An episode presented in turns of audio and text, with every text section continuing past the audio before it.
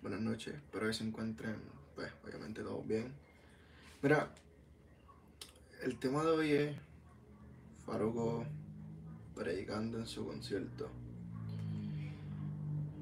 Mucha gente lo, lo ha ido criticando, lo ha ido señalando, juzgando, pues, porque detuvo un show de, de entretenimiento para, para llevar la palabra, algo que, que no está mal. Era algo que los que pues somos fanáticos de, de Faruco lo veníamos ya viendo que iba a suceder en algún momento determinado. Faruco ya había mencionado que si Dios lo llamaba, él iba a responderle a, a ese llamado. No. O sea, no entiendo por qué las personas lo señalan. Y quizás puedo entender que son personas que no han tenido ese encuentro con Dios. No han tenido esa experiencia. Y Dios trabaja por caminos misteriosos. Eh,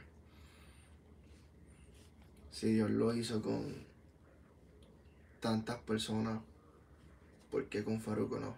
¿Cuál es la diferencia si todos somos pecadores? Nos ama a todos por igual. Eh,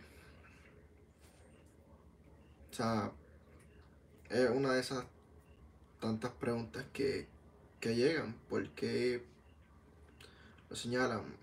Pues mira, hablando de negocio, es bien delicado. ¿Por qué? Porque tiene un contrato, está terminando su fecha, está terminando pues, los compromisos que tiene. Y cuando tú eres una disquera, una casa productora, y tienes un talento élite, como lo es Faruco, y hace ese, esa evolución, ese cambio, esa transformación de, aceptar a Cristo, ya tú sabes, y estoy, vuelvo y digo, estoy hablando de lo, de lo que es el negocio. Ya tú sabes que no va a venderte lo mismo que te vendía estando aquí en el mundo. Te va a vender, sí, porque sigue siendo, sigue siendo la misma persona. Que quizás Farouk era un personaje. A ciencia cierta, cada personaje que creamos, los que hacemos arte, tienen una esencia de nosotros mismos. Y si tú te pones, si tú te pones a ver, si tú te pones a ver cada una de todas esas esencias, son cosas que son basadas en nuestras vivencias y experiencias.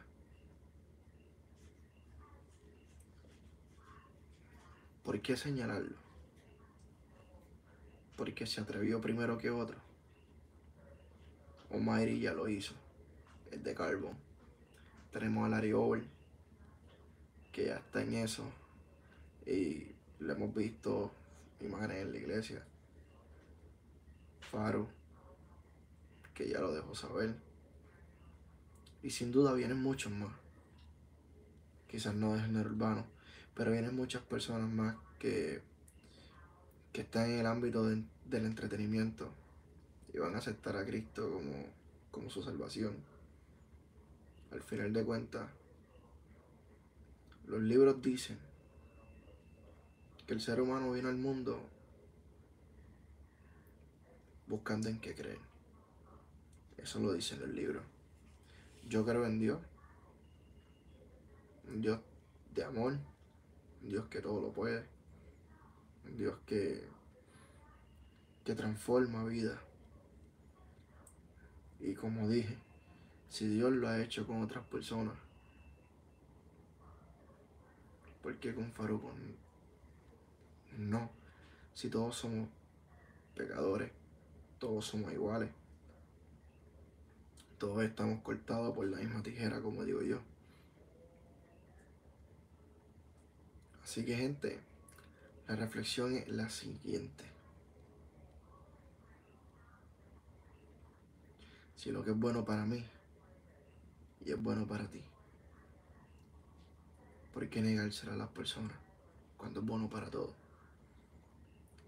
Dios es amor. Pasa que hay muchas personas que tienen temor. Y sí hay que temor, hay que tener temor a Cristo, claro que sí. Pero cuéntame. ¿Por qué con otros sí y con otros no? ¿Por qué tenemos que vivir con esto de estar señalando a las personas? Yo creo en que mucha gente dice tomó la mejor decisión. No es que tomó la mejor decisión. Es que Dios lo llamó en ese momento. Porque Dios está trabajando por ti, por mí, por todas las personas que se están conectando, por todas las personas que vean esto, por todas las personas que nos escuchen. Dios está trabajando por, todo. Porque mucho antes de que uno mismo existiera, ya Dios nos estaba amando. Porque somos esos diamantes que aún no han sido pulidos para sacarle el brillo. Que estamos llenos de tierra. Estamos fresquecitos, sacados de la tierra para ser pulidos. Así somos.